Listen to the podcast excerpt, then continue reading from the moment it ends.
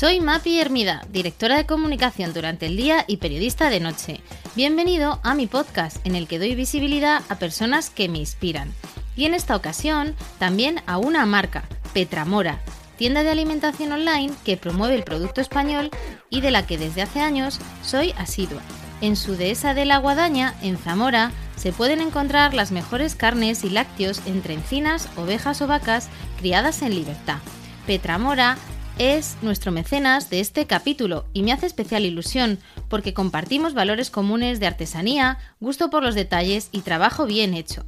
Podéis beneficiaros de 15 euros de descuento en sus productos con una compra superior a 50 euros con el código MAPIERMIDA en su web petramora.com. Y ahora sí, comenzamos.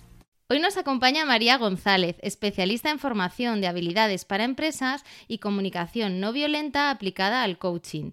Su libro Debajo de las Palabras cayó en mis manos por casualidad y he decidido invitarla a mi podcast para que nos comparta las claves ante situaciones de tensión, de falta de entendimiento o conexión con las personas que nos rodean. Así que nada, bienvenida María a mi podcast. Hola, muchas gracias por invitarme. Oye, deseando charlar eh, de esto de comunicación no violenta, CNV, pero antes em, me gustaría preguntarte, como hago siempre con todos mis invitados, por una recomendación. ¿Dónde te gusta salir a, comer, María? Pues mira, me cuesta elegir uno solo. Bueno, la pues verdad. nos puedes dejar varios. Venga, pues varios. Por ejemplo, un japonés que me encanta es el Musashi, en la calle Conchas en Madrid. Un italiano que me pirra es la Taberneta, en la calle Orellana. Bueno, ese yo también lo tengo fetiche. Uf, es que es para quitarlo, ¿eh? Y un peruano que me gusta mucho es Lima Limón, que está por cerca de, detrás del Hospital Niño Jesús. Oye, pues nada, tomamos nota y aquí ahí quedan esas tres recomendaciones de lo más internacionales. Sí. Gracias. María. escucha una cosa, cualquier sitio de un cocido o unas lentejas me pirra también, ¿eh? bueno, aquí queda el japonés, el italiano y el peruano. María, em, te leo una frase de Roosevelt que dice, conocer nuestro pasado nos permite comprender nuestro presente y vislumbrar nuestro futuro. Es la frase que he elegido para, empezar, para conocerte mejor, para que nos cuentes qué es lo que te ha traído hasta aquí. Y, y, también, no va para nada de esto el podcast, pero no dejas de ser la hija de alguien muy reconocido, de Felipe González, que no necesita presentación. Y entiendo que eso pues te habrá marcado. Bueno, lo que me trae hasta aquí, hasta hasta entiendo que lo que hace que estemos charlando, que es que escribiera un libro y que compartiera este aprendizaje de la comunicación no violenta, pues es un proceso personal de, indagación que tenía que ver con eso tan típico ¿no? de la crisis de la mediana edad, que a mí en lugar de los 40, pues me dio como a los 36 o 37. Eh, hasta ese momento, pues yo había vivido una vida en parte un poco diferente o un poco rara por esa circunstancia de que mi padre fue un personaje público y tuvo un trabajo em, pues también un poco diferente. Y eso pues me hizo vivir la primera parte de mi vida muy, marcada por eso, porque pues vivíamos en una casa un poco rara, las circunstancias en las que se desenvolvía mi día a día pues eran, yo qué sé, pues rodeada de escoltas y y en unas condiciones pues un pelín distintas, ¿no? Y eso condicionó, pues sí, en alguna medida mi forma de estar en la vida porque durante muchísimos años para mí era muy muy importante pasar totalmente inadvertida. Hacía muchos esfuerzos por pues por ser súper discreta, no me gustaba nada que, que, estuviera el foco de atención en mí, trataba de evitar por todos los medios mm, ser reconocida y era un, poco difícil en esos años, ¿no? Porque, pues, bueno, pues las circunstancias que me acompañaban no, no, no invitaban mucho a eso. Eh, luego, pues nada, una vez que salimos de esa circunstancia y ya mi vida se fue normalizando poco a poco, pues trabajé unos años eh, como abogada, que fue la carrera que yo había estudiado, sin mucha vocación, la verdad, un poco como se hacía en esa época lo de por, porque tenía salidas, ¿no? O porque era una carrera así. Pues de las personas que no tenían una vocación muy clara, yo desoí mi verdadera vocación, que tenía mucho más que ver pues, con la psicología, la antropología o la filosofía, y fui a esa opción más como con un sentido útil ¿no? de las cosas. La realidad es que a los dos años de estar ejerciendo me di cuenta que yo no era para mí y se inició un periodo en el que empecé a trabajar eh, para mi padre, que en ese momento buscaba una persona que le ayudase a coordinar su gabinete y pues bueno, parecía tener sentido. Quería que fuera alguien de confianza para sentirse cómodo y ahí estaba yo. Así que esa actividad pues me llevó unos 10 años más o menos y al final de ese periodo eh, montamos lo que hoy en día es la Fundación Felipe González, tratando de preservar el legado documental de toda su trayectoria, básicamente para que no se perdiera, porque había mucha documentación en formato papel y eso, y también con la voluntad de compartirlo, porque, porque sí tenía muy claro que aquello no era un archivo privado, era algo que de alguna forma, bueno, pues forma parte de la historia de todos, es una, una persona que ha tenido un papel eh, muy protagonista durante muchos años en, este, en, en, la historia de este país y al final pues toda esa documentación estaba en riesgo de perderse, riesgo cierto. Entonces hicimos ese, ese ejercicio para digitalizar toda la documentación y poder ponerla en una página web para que pues quien quiera, quien tenga curiosidad, quien quiera estudiarlo, eh, incluso también para criticar con fundamento, quiero decir, para tener acceso ¿no? a, a, a, los datos, pues pueda, pueda consultar. Uh -huh.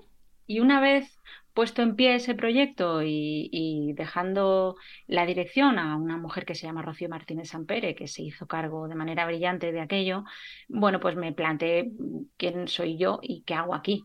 Yo nunca hasta Qué momento, ese ¿no? Madre mía.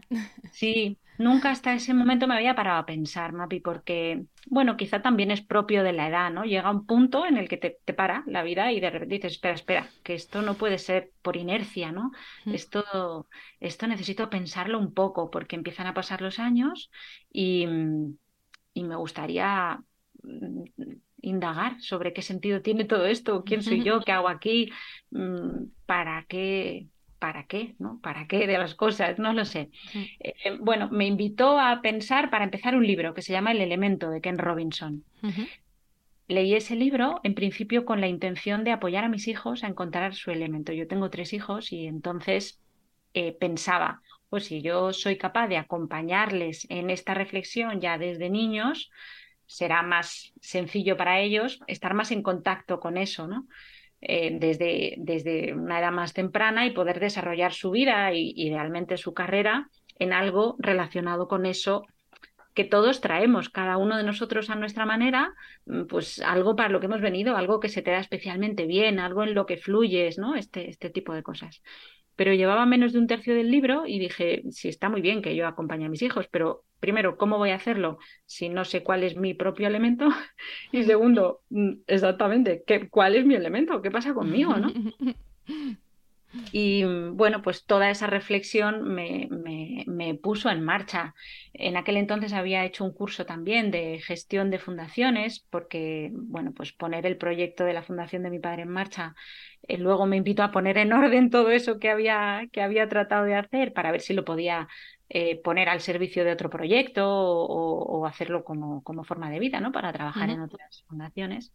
Eh, y en ese curso conocí a un hombre que es coach, con el que decidí hacer un proceso de coaching, que es, bueno, pues un proceso que, como sabes, sirve para pensar, para pensar en voz alta y para que alguien a través de las preguntas te ayude a no hacerte trampas al solitario uh -huh. y a no contarte cosas que luego no te lleven a ningún sitio. Entonces, ese proceso me ayudó a pues a tener claras algunas cosas, a conocerme un poco mejor a mí misma y a decidir que quería aprender a hacer eso que estaban haciendo conmigo. Uh -huh. Eso me llevó a formarme como coach en, la, en el Centro de Estudios del Coaching en Madrid y ahí escuché por primera vez hablar de la comunicación no violenta. Uh -huh. Vaya intro larga que te acabo de hacer. Oh, me encanta, me encanta. Cuando, cuando una tiene 44 ya han pasado cosas. Me encanta porque además me lo has contado todo súper lineal. Tenía un par de preguntas de, de, de, cositas de tu trayectoria, pero vamos, no, no, me ha hecho falta ni hacértelas. Ya lo hemos cubierto. Bueno, la verdad es que lo de la comunicación no violenta, al escucharlo, fue como una de esas veces que, que hay algo que se te enciende la bombilla. Mm. Fue una intuición, ¿no? De aquí hay algo para mí. Y mm, desde ese día, pues salí de la escuela y me puse a investigar y entonces miré en internet todos los vídeos que pude. En YouTube hay un montón de horas de vídeo de un taller famosísimo de Marcel Rosenberg, que es quien ideó este modelo, con una camisa roja, un montón de horas de taller. me vi el taller entero, me compré todos los libros que pillé. Em, bueno, me dio por, por tratar de empaparme de todo, pero es verdad que es un modelo que, para que profundices y puedas ponerlo en marcha, pues requiere compromiso, práctica y entonces decidí mm, eh, matricularme en la Escuela de Pilar de la Torre en Madrid.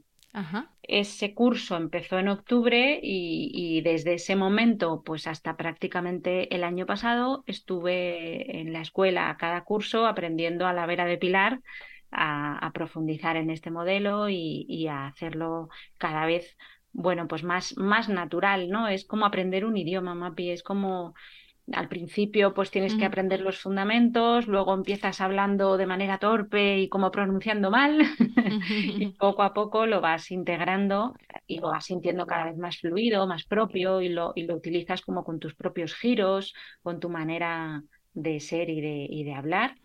y, y, todo ese proceso, pues, mm, bueno, pues me ha traído hasta aquí realmente. Y hoy en día lo que hago en las organizaciones tiene que ver con facilitar eh, sesiones de formación muy habitualmente sobre comunicación, pero también sobre liderazgo, gestión de equipos, gestión de conflictos.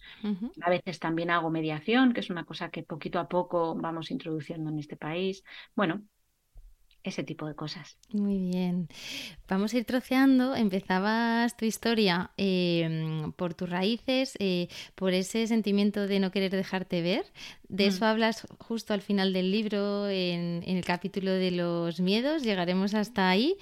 Pero antes, eh, y por empezar desde el principio, ¿qué es esto de comunicación no violenta? Porque yo te, confieso que cuando vi la portada dije, eh, comunicación no violenta. Me, me era un término extraño. Luego vi debajo de las palabras que me pareció más poético, más inspirador, y dije, venga, le voy a dar una oportunidad, ¿no? Pero ¿qué es esto de comunicación no violenta? Me gusta mucho empezar por ahí porque es verdad que el nombre mm, a veces echa un poco para atrás. Em, creo que el nombre lo trae Rosenberg del movimiento inspirado por el movimiento de la no violencia de Gandhi. La idea de la comunicación no violenta básicamente es generar cercanía y conexión en las relaciones. O sea, todo lo que propone este modelo lo propone para poder generar cercanía y conexión con las personas con las que te relacionas. Para empezar contigo mismo, cercanía y conexión contigo mismo, con cómo te sientes, con qué necesitas y con cómo atender tus propias necesidades de una manera pues creativa y abundante, ¿no? Y para seguir con las personas con las que te relaciones, tu familia, tus amigos, en tu trabajo o la vecina, me da igual. Eh, la cuestión es que mm, eh, muchas veces hay cierta confusión porque, claro, consideramos violento, pues no sé, cosas muy obvias como insultar o faltar al respeto o ser muy agresivo, ¿no? Pero para este modelo, la violencia está en lugares mucho más sutiles que tienen que ver, fíjate, con ponerle al otro la responsabilidad de lo que a ti te está pasando. En este modelo, eh, lo que tratamos es de distinguir de manera muy clara el estímulo, lo que está estimulando tus sentimientos, de la causa de esos sentimientos. La causa de que tú te sientas como te sientes cuando sucede algo con una persona no es lo que está haciendo esa persona. La causa es que en tu caso hay una necesidad atendida o no atendida y lo violento en ese sentido sería hacer depender esa necesidad solamente de lo que haga o diga esa persona. De manera que si tú aprendes a generar alternativas a la atención de tus propias necesidades y no las haces depender de una sola persona haciendo algo determinado, pues tienes muchas más posibilidades de relacionarte con más ligereza, sin exigencia, o sea, tratando de proponer una interacción en la que haya eh, colaboración y un sentido de contribuir a la vida del otro, pero no haciendo depender ni lo tuyo ni lo del otro exclusivamente de una forma concreta de actuar o de hablar del otro, ¿no? Esto seguro que con los ejemplos lo vamos a ver súper claro, porque al final de lo que va es de hablar de una forma que haga que el otro no se cierre no, no se ponga a la defensiva y pueda escucharte y de esa manera generar esa cercanía, esa conexión y esas opciones. Pongo, ponnos esos ejemplos, María, para que la gente lo entienda desde el principio y podamos luego ya ir profundizando. ¿Cómo sería una situación de comunicación, digamos, violenta y cómo la transformarías en comunicación no violenta? Pues mira, vamos a una, yo que sé, muy típica en una relación de pareja, ¿no? Eh, podrías decir, siempre estás quedando con tus amigos, mm, pasas de mí olímpicamente y estoy súper decepcionada y me parece fatal. Vamos, es que has puesto ejemplo de libro ese. Claro, por ejemplo. O te pasas todo el día con la bici, o en tus actividades de fin de semana pasas de mí absolutamente, estoy súper decepcionada y esto, no, da igual, o sea. ¿Qué está pasando aquí? Eh, vamos a intentar hacerlo como en los cuatro pasos que propone la comunicación no violenta. El primer paso sería describir los hechos. Y entonces yo podría decir algo así como, pues yo qué sé, mira, desde primeros de año, cada fin de semana, has elegido hacer planes con otras personas. Y eso es una realidad y es un hecho objetivo. Eso es un hecho objetivo. Eh, y luego hablarías de cómo te sientes. Me siento triste y a veces me enfada también y por otro lado también tengo miedo. Y después hablarías de la necesidad que no está siendo atendida. Y me doy cuenta de que para mí es importante eh, pues la cercanía, compartir, em, hacer actividades juntos y, de alguna manera em, pues ese calor que se produce cuando pasamos un rato y, interactuamos y, lo puedes decir con, de mil maneras, ¿no? Con tu propio lenguaje, pero en ese sentido, ¿no? Lo que, lo que echo de menos es compartir tiempo juntos y, charlar de nuestras cosas y más allá de lo, el ratito de por la noche, los lunes y los martes, pues tener en el fin de semana pues ese espacio, ¿no? Y me gustaría saber, y ahí vas y hacer la petición, por ejemplo, cómo estás con esto que te digo y ahí buscarías testar cómo se siente el otro al escuchar esto que estás diciendo, que no es una cosa que le encante escuchar, seguro, porque va a decir, oh, oh, aquí hay una conversación a la que poner atención. Pero si yo empiezo lanzando cuatro juicios, me parece fatal, eres un impresentable y todo el rato estás quedando con tus amigos y pasas de mí, tengo menos opciones de que esa persona se mantenga abierta a escuchar y como mm, con ganas de entender o de, o de contar su parte que si, que si lo planteo de una manera más neutra en cuanto a los hechos y más honesta y más sincera o más transparente en cuanto a cómo me siento yo y qué cosas estoy necesitando que no, que no pasan, ¿no? Qué bueno, qué bueno el, el, ejemplo. Bueno, yo creo que nos ha quedado a, a, todos claro que además esto es una práctica del día a día. Tú lo dices así en tu libro. Al final no deja de ser un estilo de vida. Totalmente. Y el reto es llevarlo a eso, al día a día, porque claro, esto que acabo de hacer yo, seguramente alguien que esté escuchando dirá, ya claro, pero ¿cómo vas a hacer eso si estás cabreado como un mono y con ganas de morder la yugular? No te sale decir esas cosas. Claro, porque hay que aprender a darle al botón de pausa. En ese momento en el que tienes una emoción muy activa, hay que ser capaz de darte el permiso de parar un momento regular la intensidad, ¿no? Respirar hondo varias veces y luego poder ir a la conversación sin que interfiera toda esa carga emocional. Entonces, cuando vas sabiendo lo que te pasa y cómo te sientes, pero no atrapado por esa emoción tan intensa, entonces puedes plantear así las cosas. No es para meterlo debajo de la alfombrita, ¿eh? no, no, es bajar la intensidad para no decir que estás enfadada o muy triste si es para poder decirlo de manera tal que el otro lo pueda escuchar, porque ya no es, fíjate, ni las palabras ni la estructura, sino es todo lo que transmite tu mirada, tu cuerpo, tu tono, cuando tú te acercas a alguien y vas a plantear un tema de hecho, me encanta el ejemplo porque tú hablas ¿no? del laboratorio de tu casa en el libro, ahora también lo comentaremos, que pones un ejemplo eh, muy ilustrativo de esto, que llegan tus dos hijos que estaban como medio en una pelea, ¿no? Y les dices, mira, chicos, yo ahora mismo mamá nos, nos puede atender, ¿no? Sí. Y eso cuánto pasa, que quieres al final solucionar el problema y luego es perjudicial. Eso fue una de, pues una de las primeras veces que me funcionó y aluciné no significa que vaya a funcionar siempre, ¿eh? pero, pero esta vez, o sea, porque hay veces que lo intentas y el otro no está disponible para esto y hay que aprender a soltar y decir, me doy cuenta que esto ahora no te encaja. Venga, mañana lo hablamos. Y, eso hay que saber qué, qué, sucede, ¿no? Pero en ese momento concreto, que era un día que yo estaba muy, muy cansada, que volvía de un sitio que había necesitado poner mucha energía ahí y no tenía realmente para nada más que para meterme en la cama, ellos dos en un momento así típico, ¿no? De pelea de hermanos, estaban intentando buscar una solución y pidiendo ayuda. Y intenté ofrecer esa ayuda en esa, en esa vocación de ayudar que, que, solemos tener las personas, pero enseguida me di cuenta de que estaba tan, tan, tan cansada que no iba a ser capaz. O sea, no tenía paciencia, no tenía capacidad de escucha, no tenía, solo quería dormirme y tenía ganas de llorar de lo cansada que estaba. Y de repente mostrar esa vulnerabilidad y decir, chicos, me doy cuenta de lo importante que es esto para vosotros, que, que estáis intentando buscar una solución pero no la encontráis y que de verdad necesitaríais apoyo en este instante y al mismo tiempo, si me paro, eh, es que lo que me pasa es que no tengo ni gota de energía, estoy agotada y, y no creo que vaya a poder ayudaros como me gustaría. En esos pasos que, explicas, recordamos los pasos hechos, sentimientos, necesidades y, acción. Siempre se tienen que cumplir esas cuatro etapas. ¿Cómo podemos de alguna forma acordarnos ¿no? y, entender y, de alguna forma automatizarlo? Mapi, al principio es como una especie de guion que sigues y al principio resulta artificial y un poco robótico porque no estamos habituados a hablar así.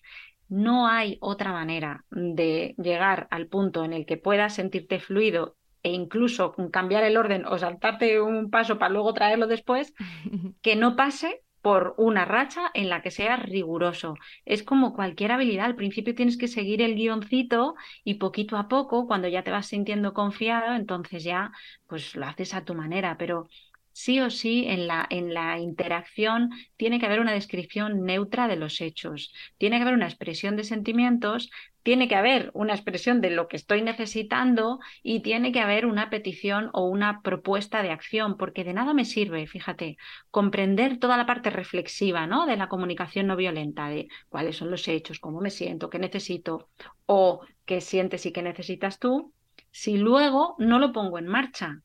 O sea, de nada me sirve tener toda esta información si luego no hago algo al respecto. Hablábamos del laboratorio, eh, tú lo empleaste con tu familia y ellos llegaron incluso a integrarlo y, practicarlo, porque tienes también el ejemplo de, tu hijo en el libro, ¿no? del abrigo.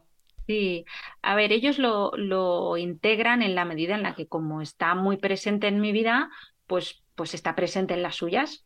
Ahora, eh, lo ponen en juego a veces y otras no, porque ellos no han elegido estudiar esto y no lo, y no lo estudian con el mismo ahínco con el que lo estudio yo, pero, pero sí me doy cuenta que hay mucha influencia para, para, para ellos, porque mm, bueno, pues porque como es el idioma en el que me relaciono, pues, pues es como nos manejamos y, y, observo y me doy cuenta a veces, ya no en las conversaciones conmigo, sino entre ellos o con sus amigos, me doy cuenta que también lo ponen en juego a su manera, ¿eh? no, no de forma así muy estricta, pero, pero sí con esos elementos que te, que te huelen a CNV. Es muy curioso em, eh, porque al final del libro pones y detallas un montón de sentimientos mm. em, y qué complicado es a veces ponerles nombre. Yo cuando lo leía, vitalidad, rigor, bochorno, melancolía, o sea, era como, ostras, es que es verdad, ¿no? Que, cuánto que, o qué poco sabemos expresar nuestros sentimientos. Sí, es que fíjate, es súper interesante que digas eso porque es una de las principales dificultades a la hora de empezar a poner en juego esto. Esos listados que vienen de, Pilar de la Torre, del Instituto de Comunicación No Violenta, a quien pedí permiso para poder compartirlos y que suelen estar también en la página de la Asociación Española. En cualquier web así de CNV tienes esos listados porque son herramienta de trabajo. O sea, lo interesante es tener a mano todas esas palabras porque cuando empiezas a practicar te das cuenta de que cuando quieres expresar cómo te sientes, es muy fácil que no lo sepas. O sea, o que le pongas tres etiquetas a cómo te sientes, bien, mal o de lunes. Y eso no expresa sentimientos. En realidad, claro, hay un catálogo inmenso de sentimientos que no es que no conozcas las palabras, tú las conoces todas porque son palabras de tu idioma y las manejas si quieres manejarlas, pero como no tienes hábito, es un vocabulario al que no accedes normalmente y que no te viene a la cabeza de forma ágil Entonces, el truco está al principio, sobre todo, en tenerlos listados a mano. Y entonces a lo mejor haces capturas en tu móvil para tenerlos disponibles, ¿no? En tu galería de fotos. O a lo mejor pues los imprimes y te los pones. Yo los tenía pegados en la pared. O sea, da igual, te buscas las mañas para que las palabras estén a mano y así cada vez que quieras eh, hacer el ejercicio de, de, tratar de practicar, tengas una batería enorme de palabras, porque al final lo interesante es que cuando tú piensas cómo me siento y vas al listado, la palabra que es exactamente lo que estás sintiendo te, te, salta a la vista. Y lo mismo pasa con las necesidades, para las que también hay listados y que de manera intuitiva pues, pues no te suelen salir porque no son términos que manejemos. Ajá. ¿Y cómo serían esas necesidades? Porque sentimientos sí lo tengo más claro, pero necesidades, ¿cómo expresarías una necesidad? Pues mira, las necesidades son lo que nos mueve en la vida. Esas motivaciones que hacen que nosotros hagamos lo que hacemos. Eh, hay necesidades pues de, de, pura supervivencia, comer, dormir, protegerte del frío o del calor, beber agua, estas cosas. Hay necesidades que tienen que ver con lo relacional los seres humanos somos relacionales porque hace muchos años entendimos que solos, fuera de la manada, pues nos moríamos. Y, entonces tenemos ese impulso de socializar y, y, en ese sentido tenemos necesidades de compartir la amistad, el amor, contribuir a la vida de otros este tipo de cosas. La mm. comunicación, la escucha, ¿no? Escuchar y ser escuchado. Tenemos también necesidades propias de la, de la evolución, del crecimiento, y entonces alcanzar retos, aprender, evolucionar, este tipo de cosas. Hay necesidades de, de, muchísimos tipos, hacer duelos, eh, celebrar alegrías y penas, ¿no? A tu, a tu manera, permitirte el tiempo que necesites para digerir las cosas hay necesidades de muchos tipos, pero por eso el listado es importante porque así a priori no son conceptos que manejes mucho, pero cuando los ves en un papel dices, ah, espera, claro, es esto. Y, y es increíble, pero la palabra que encaja es como si saliera de la lista y te, y te, y te brillase, ¿no? Especialmente. Y en el caso del ejemplo de la pareja que ponías, eh, comentabas que la parte de necesidad era, oye, ¿me has entendido bien? ¿O cómo te suena esto? Mira, la necesidad sería la cercanía, compartir. Sería eh, trasladarle efectivamente. Comunicarnos. Claro, la, la, necesidad que no está siendo atendida en este periodo en el que observo que haces planes con otras personas el fin de semana y no tenemos esos espacios, pues la necesidad sería, bueno, sería pues compartir tiempo, sería comunicarnos, sería la cercanía que nos da pues pasar tiempo juntos. Claro. Serían, serían este tipo de cosas una idea reveladora que, a mí me hizo también el, clic leyendo el libro es cuando explicas que esto no va de amabilidad y, efectivamente, ¿no? Esto no es un tema de, hablar de forma correcta o de, o de ser cortés y educado, esto nada que ver. Para nada, gracias por decirlo, porque es una confusión a la que se llega habitualmente. Las personas piensan que esto va a ser muy bueno y muy amable con todo el mundo y no y ah, o sea las personas piensan no algunas no que, que escuchan esto así por primera vez. No esto es un modelo pensado para poder ser claro y cuidadoso. Cuidadoso no significa amable es cuidadoso de mis necesidades y las tuyas las voy a poner en el mismo plano de importancia y de consideración y voy a hacer todo lo que esté en mi mano para atender las tuyas y las mías de forma compatible. Es como el win-win de las relaciones, ¿no? Porque parte de la idea básica de que lo tuyo y lo mío es posible. A veces necesitamos encontrar maneras de que encaje. A veces no es compatible en el mismo momento temporal, pero podemos negociar de mil maneras distintas para que lo tuyo y lo mío sea posible y elijamos hacer una cosa primero y otra después, o atender una necesidad de una manera y otra de otra. El capítulo de la, de la asertividad también me, encantó, eh, cómo decirnos sin, sin, dañar al otro. Eh, y hablabas de diferentes maneras sobre, sobre decirnos. ¿Podrías compartirnos algunas? Sí, bueno, para mí la más sencilla y, poderosa es una que, que, viene de un, de un tío del que no se suele conocer el nombre, pero todo el mundo conoce su trabajo. Este señor se llama William Murray y es un experto en negociación y desarrolló en los años 80 lo que se llama el modelo Harvard de negociación, que es el win-win famoso. muchas personas saben o han oído lo del win-win, em, pero no saben que tiene relación con esto que llamamos comunicación no violenta en la medida en la que lo que buscas es atender las necesidades de los dos, un ganar-ganar, porque las necesidades de los dos están atendidas. Hasta ese momento, la, cualquier negociación se entendía en el paradigma ganar-perder. Era como si te sales tú con la tuya, lo mío se queda atrás o al revés, ¿no? Y este planteamiento busca el ganar-ganar, maneras creativas y diferentes de, atenderlo de los dos. Entonces, este señor a lo largo de los años ha desarrollado este modelo para decir que no, porque, bueno, pues se ha dado cuenta que hay muchas personas que tenemos enormes dificultades para decir que no, porque, porque es muy habitual, te lo encuentras muy habitualmente. Y, y lo plantea en una fórmula muy sencilla, como de tres pasos, que consiste primero en decir lo que sí vas a hacer, aquello a lo que le vas a dedicar tu atención en ese momento, cuando te plantean algo mm, y que, no es para ti posible en ese instante. Después dices el no de manera neutra, ¿no? Como sintonito. Y por, eh, por último, lo que planteas es una alternativa. Esto en un ejemplo se ve súper claro porque cuando yo lo aprendí, eh, bueno, yo suelo contarle a mis hijos las cosas que voy aprendiendo porque contarlo me ayuda a saber si lo he entendido bien y porque además me gusta compartirlo con ellos. Entonces les conté esto y a los pocos días le planteé a mi hija mediana salir a pasear al perro. Y entonces me dijo, mm. mamá, esta tarde voy a hacer manualidades. Si te fijas, me estaba diciendo lo que sí iba a hacer. A continuación me dijo, no voy a ir a sacar al perro contigo. Me dijo el no neutro y muy claro. Y en tercer lugar me dijo, pero me da la impresión de que quieres que estemos un rato juntas y te propongo que cuando vengas, pues, no sé, pensemos algo. El tercer paso que es ofrecer una alternativa para atender. Claro, entonces cuando lo ves así, en realidad te das cuenta de lo sencillo que es si te animas a ponerlo en juego, porque no es decir no para dejar al otro en la estacada. A las personas a las que nos cuesta decir no, nos gusta contribuir a la vida de otros y estamos un poco atrapadas en esa idea de si digo que no va a pensar que no quiero ayudar o que soy una egoísta o que paso de él o lo que sea, ¿no? Entonces, esta fórmula te permite priorizar lo que tú ya habías planeado, ¿no? Eso que para ti era importante en ese momento y que es incompatible en ese instante con lo que te piden, decir que no de manera neutra y, clara y después ofrecer una alternativa que sí sea posible para ti y que le ofrezca algo parecido a lo que estaba, a lo que estaba proponiendo, buscando atender su necesidad. Pues en este caso mm, era mi necesidad de pasar un rato juntas, ¿no? qué bueno, qué bueno.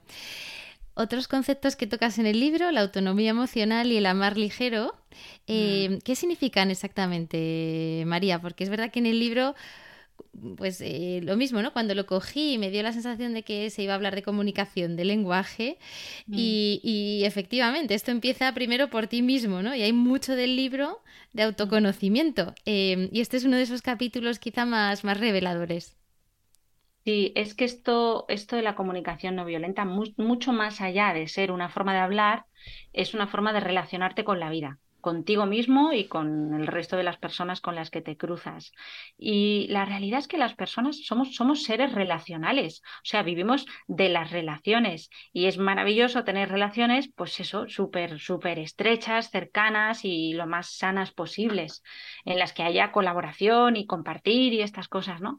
Eh, esto de amar ligero es una manera de expresar, y esto de la autonomía emocional, ¿no? Es una manera, una manera de expresar que, desde mi punto de vista, hay una forma de, querer mucho a la gente de tu vida, porque no es querer poco, no es amar ligero en el sentido de como de puntillas, ¿no? En las relaciones, es, es un querer mucho sin hacer depender tus necesidades de esas relaciones de manera exclusiva. Es como quitándole la exigencia a esa forma de amar que nos han enseñado en tantísimos sitios, mm, pues quien bien te quiere te hará llorar, o si le importas, pues lo que quiera que sea que venga después, o sea, este tipo de películas que nos han contado, estas relaciones que nos han contado en, la que, en las que hay como una dependencia emocional brutal y si no hay eso parece que no quieres bastante, han generado mucha confusión, creo, y relaciones pues, pues muy nocivas desde mi punto de vista aprender a querer con esa ligereza y esa seguridad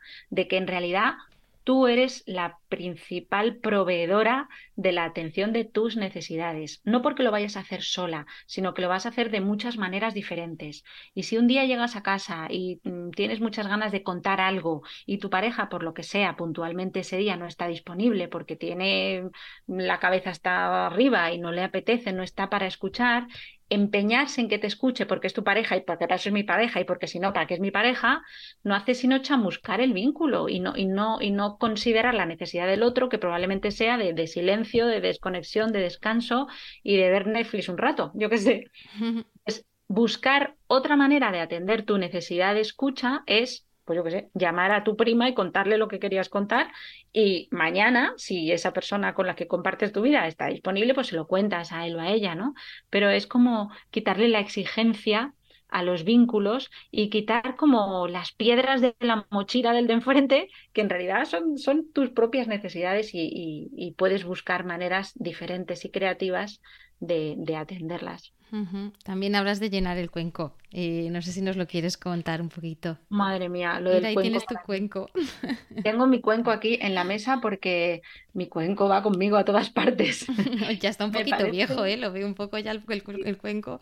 sí, sí, el cuenco es que no sabes la de viajes que tiene el cuenco.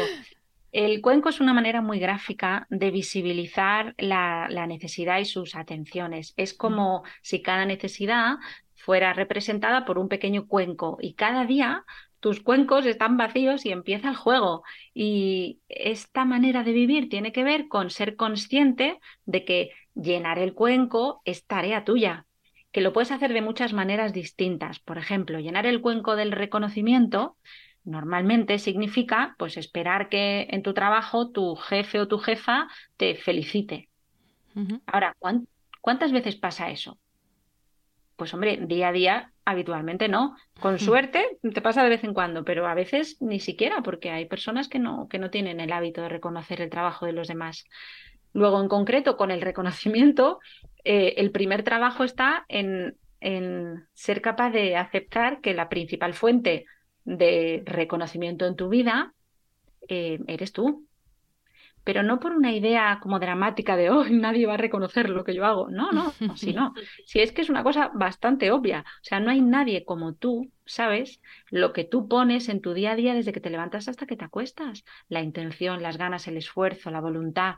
No hay nadie en el planeta que pueda saber eso, ni tu abuela, ni si hay alguien que duerme contigo, el que duerme contigo, o la que duerme contigo, o tu jefe. No, es, no es posible que nadie esté con esa cantidad de información y puedas reconocer en esa abundancia en la que tú puedes reconocer cada día lo que has puesto en el día. Entonces, esto no va ahora de venirse arriba y decir, guau, soy maravillosa.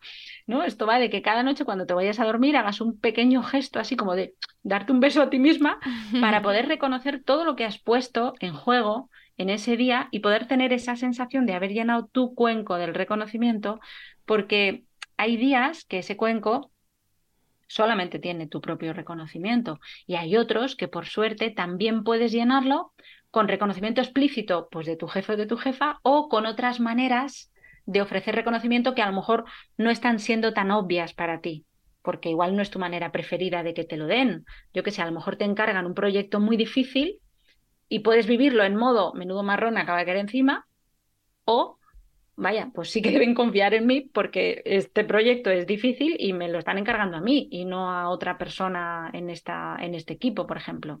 Puedes, puedes observar reconocimiento en eso. Puedes observar reconocimiento, por supuesto, en las personas de tu equipo cuando te consultan cosas o cuando celebran contigo lo que sea. O sea, hay muchas maneras de observar reconocimiento, como puedes observar el amor, el, la compañía, la, yo qué sé, la amistad de muchas maneras. Esto va de que empieces a, afinar eh, el instrumento de observar para darte cuenta de cuántas veces te pierdes la oportunidad de llenar los distintos cuencos de tu vida porque estás acostumbrado a ver solo una estrategia concreta y no te has parado a darte cuenta de que hay muchas otras que están disponibles todos los días. Mm, ¿De qué más llenas el cuenco? Hemos hablado del reconocimiento.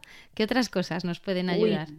Pues yo qué sé, puedes llenar el cuenco de la, del aprendizaje. Si eres una persona a la que le guste evolucionar y lo puedes llenar de mil maneras, pues leyendo, viendo, escuchando un podcast, viendo una charla TED, como es mi caso, que me, que me pirran, yo qué sé, indagando por ahí, puedes llenar el cuenco de la, de la amistad, pues de muchas maneras. Pues si un día te puedes tomar una cerveza con una amiga o con un amigo, fenomenal, pero si no hay tiempo porque lo que sea, pues también puedes mandar un WhatsApp a alguien al que tienes muchas ganas de ver pero no te ha dado la vida y de repente puedes mandar un mensaje, aunque sea, no me da la vida y quiero que sepas que pienso en ti y que me gusta tenerte en mi vida. Y entonces vuelve esa, normalmente esa comunicación suele volver con un mensaje cariñoso y tú llenas el cuenco de la amistad, aunque no haya sido con tu manera preferida, que es salir a tomarte algo con esa persona, por ejemplo, ¿no? Mm. O sea, hay cantidad de maneras distintas, tantas como se te puedan ocurrir. Esto, esto es lo, esto es lo súper estimulante de este modelo, que la creatividad no tiene límites. O sea, que realmente esto va de que pienses tantas estrategias como puedas para atender tus necesidades y cuantas más maneras tengas, cuantas más estrategias distintas, pues más posible será que sientas que tu vida es una vida plena, feliz y, vamos, feliz, feliz en la medida de, estoy bien conmigo mismo, estoy tranquila, eh, tengo sensación como dicen, no, no es, no es sensación de control, es como sensación de agencia, es como estoy al cargo de mi vida. Soy una persona autónoma emocionalmente y puedo, y puedo eh, navegar esto que me está pasando de mil maneras distintas, ¿no? Qué bueno. Vamos con las peticiones, que no quiero dejar de hablar de este tema, de este capítulo también que abordas en el libro, especialmente interesante. ¿Por dónde empezamos? ¿Cómo pedir las cosas? Pues mira, eh, en, comunicación no violenta hay tres tipos de peticiones. Petición de conexión, petición de reflejo y petición de acción. Pedimos conexión cuando preguntamos cosas del tipo ¿cómo estás con esto que te digo? Que lo has visto en el ejemplo que decíamos antes. Esta es una petición que, que este modelo te invita a hacer mucho, porque lo que busca es generar cercanía y conexión. Le estoy haciendo entender al otro que me importa cómo se siente, ¿Cómo estás con esto que te digo? Y hay que tener ojillo porque muchas veces la persona te responde lo que piensa sobre lo que has dicho. Entonces hay que reconducir eso. Me, importa mucho tu opinión, pero primero me gustaría saber cómo te llega lo que te digo, cómo te cae, cómo te sientes. Y buscas, indagas sobre emocionalmente qué impacto ha tenido para él o para ella. ¿no? Luego tenemos la petición de reflejo, que es un superpoder, de verdad, por favor. O sea, si estás escuchando este podcast, prueba esto, haz el favor, aunque no quieras probar nada más. Esto es algo así como tú dices algo y a continuación le dices a quien tienes enfrente, ¿me puedes decir con tus palabras, por favor, lo que te ha llegado de lo que he dicho? Automáticamente el de enfrente va a pensar, ¿te crees que soy idiota? O esto que es un examen sorpresa. Me estás pidiendo la lección. Esto es así, lo habéis pensado todos, lo sé. Entonces, la recomendación es que la primera vez que vayas a hacer esto, eh, avises al de enfrente. Oye, voy a probar una cosa nueva, sígueme un poco el rollo, porque ¿a ti te pasa alguna vez que dices una cosa y el de enfrente entiende otra? Te van a responder que sí, porque nos ha pasado a todos. Luego, como te van a responder que sí, puedes decir, pues como me importa mucho que no haya malos entendidos y que esto quede súper claro, sígueme el rollo, que voy a hacer una cosa un poco diferente. Entonces, dices lo que sea y luego le pides, ¿me puedes decir, por favor, con tus palabras lo que te ha llegado? Y si ves que pone cara rara, puedes decir, a lo mejor estás pensando, ¿te crees que soy idiota? ¿Te parece que esto es un examen sorpresa? Para nada mm. va por ahí, es que la realidad es que si te pregunto, eh, yo qué sé, está claro, me vas a decir que sí, pero no voy a saber que está claro. Y si nos vamos sin hacer este pequeño, esta pequeña comprobación, pues a lo mejor tú has entendido una cosa que no es exactamente la que yo quería decir. Mm. Esto es, por favor, un superpoder. Os invito mucho a que lo hagáis, aunque no hagáis nada más de lo de la CNV. Por favor, petición de reflejo, porque te libras de muchos malos entendidos en los que caemos y lo dramático es que nos damos cuenta en tiempo real de que estamos cayendo en un malentendido. O sea, te vas de la conversación diciendo, madre mía, madre mía, a ver qué va a pasar ahora. y esto lo resuelve en el momento. Y por último, las peticiones de acción, que es cuando le pides algo a alguien, pues que las recomendaciones que sean claras, concretas, medibles, en positivo, pero no en positivo en plan hippie flower power, sino en positivo de pedir lo que quieres que pase, no lo que no quieres que pase. Es muy habitual que digamos, yo qué sé, que no te subas a la mesa. Al niño no, pues no, te puedes bajar de la mesa, porque cuando dices lo que no, lo que no queda muy claro, pero lo que sí, a veces es interpretable. Entonces, peticiones claras, concretas, medibles, ¿no? En positivo y, y sobre todo posibles para el otro. Es decir, no que cuando vayas a pedir pienses tú, pues esto es súper fácil, evidente y ya tenía que haberlo hecho, sino que hagas el ejercicio de ponerte en el lugar del otro y pensar, ¿esto que le estoy pidiendo a esta persona le va a resultar fácil? ¿Es algo que ha hecho más veces? ¿O quizás sea una cosa difícil para él o para ella? Si es difícil, no es que no lo puedas pedir, es que la invitación es a que lo pidas con la sensibilidad bastante de visibilizar, pues que a lo mejor es difícil para el otro. Entonces puedes decir, me da la, me da la impresión, o me parece que igual esto que te estoy pidiendo te resulta un reto, o, es complicado, o te preocupa hacerlo de una manera o de otra, ¿no? Em, me gustaría que supieras que aquí estoy si necesitas apoyo o que si quieres alguna aclaración o, o, no sé, me, me, gustaría escuchar cómo estás con esto que te pido. Y entonces testas cómo le llega al otro una petición en el caso de que te parezca pues que va a ser una cosa difícil, porque lo puedes pedir, pero si lanzas la petición y sales pitando sin querer escucharlo, pues claro, la energía del otro de hacer eso que le estás pidiendo cuando le resulta muy difícil, pues, pues no es la misma que la energía cuando siendo difícil por lo menos sabe que tú eres sensible y consciente de que está abordando un reto que le está resultando difícil. Has puesto varios ejemplos de uso de, del lenguaje. Eh, también al final del libro tienes términos que limitar, eh, mm. muchos adjetivos como mm. humillado, atrapado, rechazado, de connotación negativa. Eh, ¿Qué aconsejas aquí, eh, María? Y si nos tuviésemos que quedar con, con dos, tres ideas respecto a qué tipo de lenguaje evitar y cómo nos puede saltar la, la alerta cuando, cuando lo utilizamos. Pues mira, estas palabras que mencionas, en realidad es fácil entender por qué no es muy útil utilizarlas.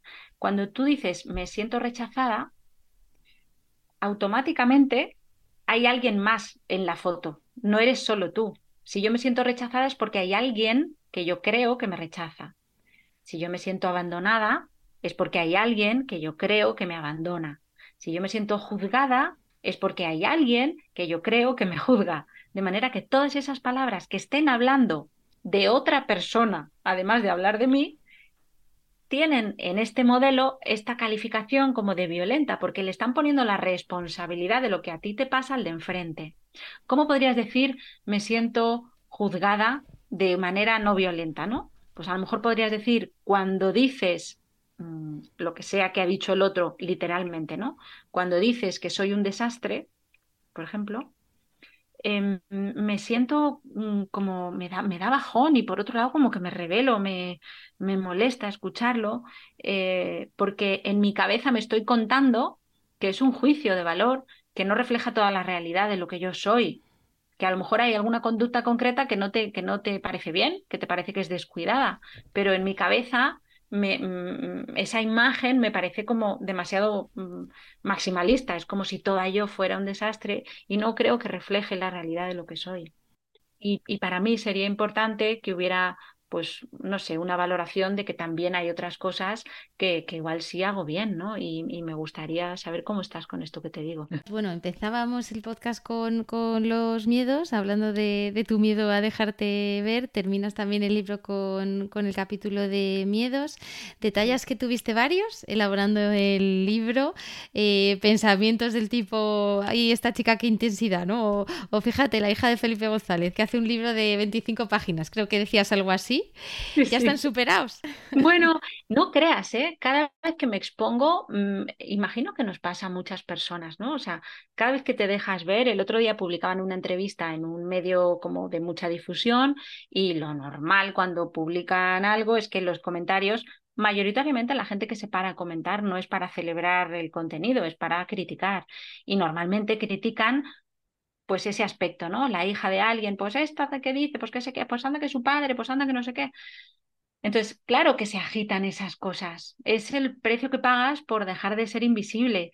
Y a la vez para mí es tan, es tan importante eh, tener la sensación de que contribuyo a que algo que para mí ha sido revelador y me ha ayudado mucho en mi vida, pues pueda ser conocido por otras personas, que, ese precio que pago eh, de alguna manera se ve compensado pues, pues porque alguien como tú, por ejemplo, se haya cruzado con mi libro, se lo haya leído, le haya parecido útil y ahora estemos charlando y esto contribuye a que otras personas puedan tener este, esta información. O sea, bueno, pues bien pagado está. Pues desde aquí yo doy un agradecimiento a Jordi Nadal, que fue quien, ahora ya te digo, quien, me hizo llegar el libro, entre, entre otros muchos, ¿eh? pero dije, este me lo leo. Em, y María, muchísimas gracias por tu generosidad, con tu tiempo, con todo ese conocimiento que nos has trasladado. He aprendido muchísimo, gracias.